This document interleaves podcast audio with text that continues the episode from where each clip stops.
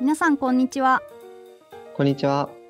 ミツエーテックラジオは株式会社ミツエーリンクスのスタッフがウェブデザイン、ウェブフロントエンドなどのウェブ技術に関するニュースやツールなどをシェアしたりするためのポッドキャストです。本日の司会は古川が務めさせていただきます。ゲストは設計チームの橋本くんです。よろしくお願いします。よろしくお願いします。今回のテーマの新技術から見る次世代のレスポンシブウェブデザインなんですが橋本くんは先月開催された Google I/O のコンポーネント駆動型環境における新しいレスポンシブウェブデザインっていうセッションは見ましたか？はい。自分はアーカイブで見ました。今までレスポンシブデザインっていうと画面幅に対してメディアクエリでレイアウトを切り替えるデザインのことだけを指していたのが技術の進歩によってユーザーの設定だとか VR などの多様なデバイスにも対応できつつあるっていうお話でしたね。うんうんマルチデバイス対応の意味が変わりつつあるってことだと自分は思いました。そのビューポートベースではないレスポンシブデザインを動画では3つの要素で表現してたじゃないですか。あユーザーとコンテナとフォームファクターですか？うんそれです。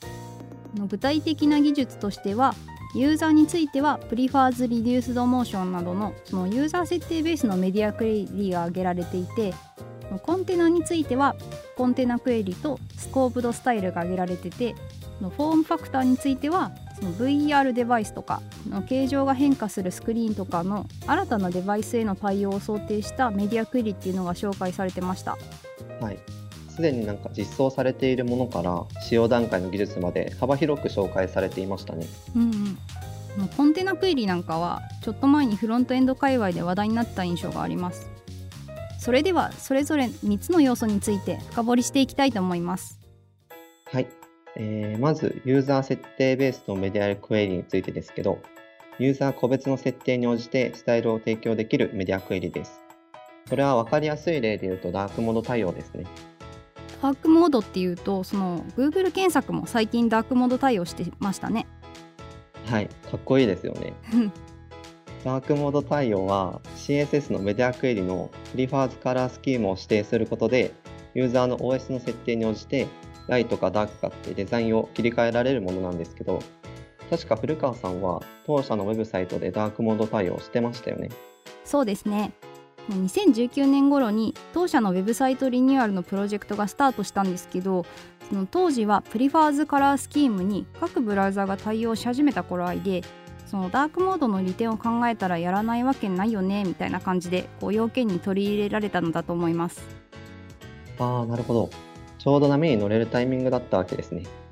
ダークモードは個人的にデザインがクールな感じで好きなんですけど最近だとエコの観点からもダークモードは効果があるんじゃないかとも言われてます。古川さんは有機 EL ってご存知ですか？あの iPhone X とか最近のスマホの画面に導入されてきてるあれですか？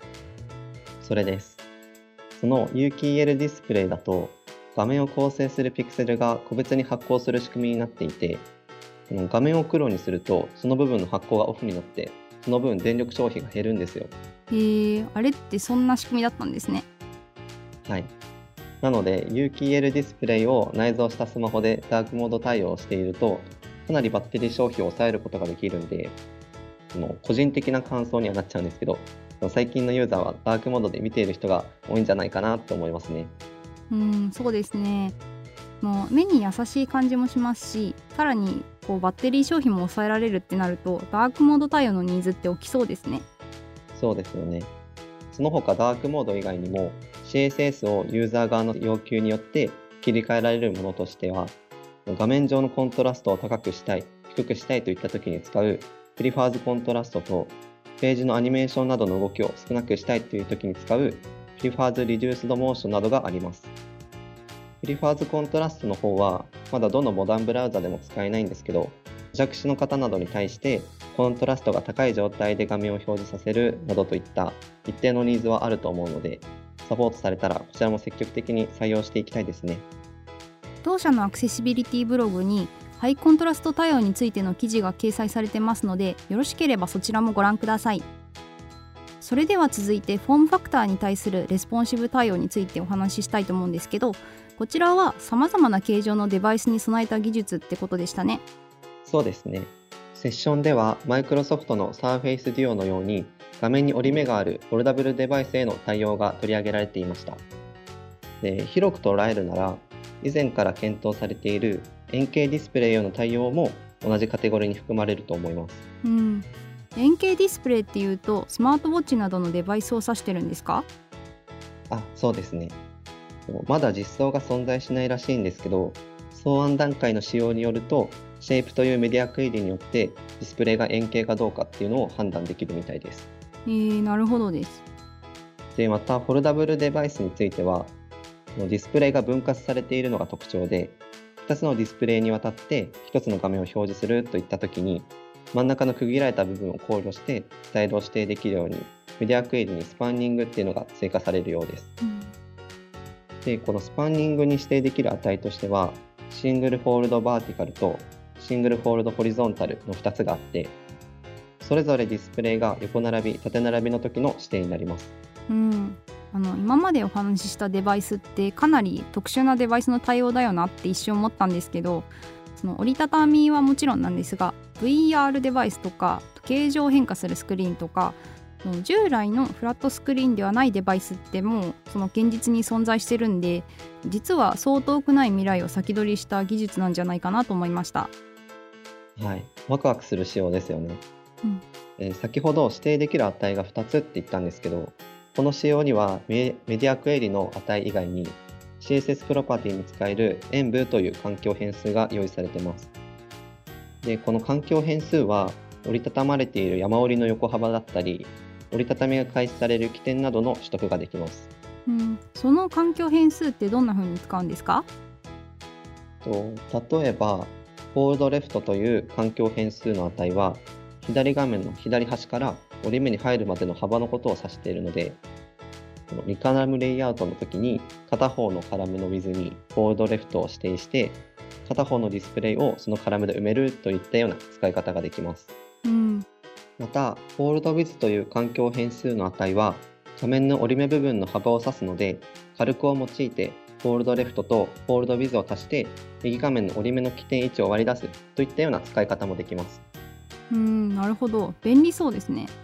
のまだ事例も少なくて今後もいろんなフォームファクターが登場してくると思うんですけど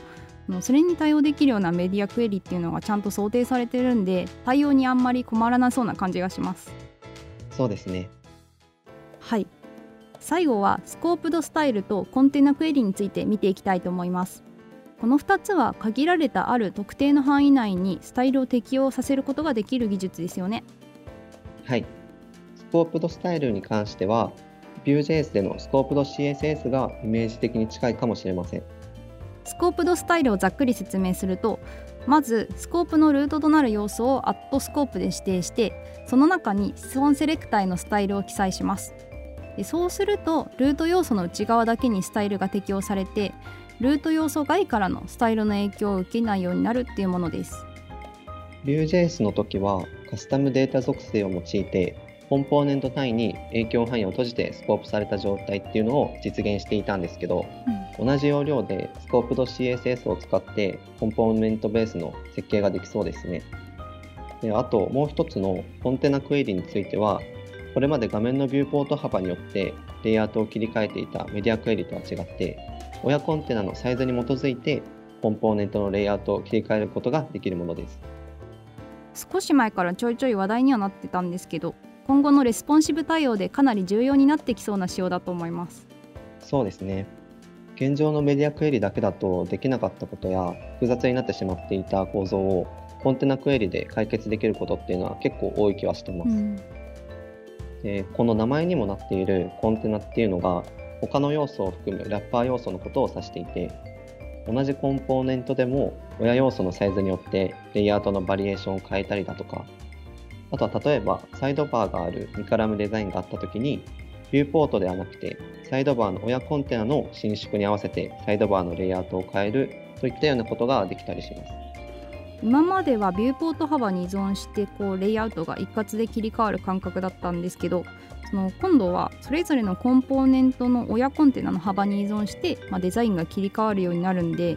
結構ここの違いがこの技術の利点でもあって扱いが難しいなと感じるポイントだと思いました、うん、コンテナクエリをうまくウェブサイトのデザインに活用するにはデザイナーさんの理解が必須になりそうですね。そうですね。やっぱデザインの段階でしっかりルール化されているかどうかが重要になってきそうなのでデザイナーの方と共に連携して取り組むことでより新しいレスポンシブデザインが発展していくような気がします。はいここまで新しいレスポンシブデザインのための技術を見てきたんですけどいかがでしたでしょうか？あの新技術って聞いてしまうとそっちの方が優れていると思いがちなんですが従来のビューポートベースのレスポンシブが時代遅れっていう意味ではなくて今までの技術と新しい技術を組み合わせるっていうことが、まあ、今後のレスポンシブデザインの考え方のようです。ページの要素にビューポートで一元的にスタイルを設定するのではなくてコンポーネントごとに独立してスタイルが設定できるようになると、ウェブサイトの要素同士の結合度を下げることができるので、開発者的にはその点はかなり嬉しいなと思います。うん、そうですね。一方で素結合になったことによってデザイナーさんが意図しないコンポーネントの組み合わせができやすくなってしまったりもするのでやっぱその辺りはルール作りやデザイナーさんとの認識合わせをしっかりするなどで気をつけていきたいですね。そうですね今日お話しした技術は Chrome にはすでに実装されているものもあるので、どういうメリット、デメリットがあるのかというところをきちんと把握しておくためにも、ぜひ試してみてください。はい。ということで、最後に日英リンクスではスマートなコミュニケーションをデザインしたい UI デザイナー、UI 開発者を募集しています。採用サイトではオンライン説明会やオンライン面接なども行っていますので、ぜひチェックしてみてください。またこのポッドキャストは Apple Podcast、Google Podcast、Spotify、YouTube で配信をしていますのでお好みのプラットフォームでフォローいただけると最新のエピソードをすぐに視聴できます。こちらもぜひご活用ください。それでは今日はこの辺で。ありがとうございました。ありがとうございました。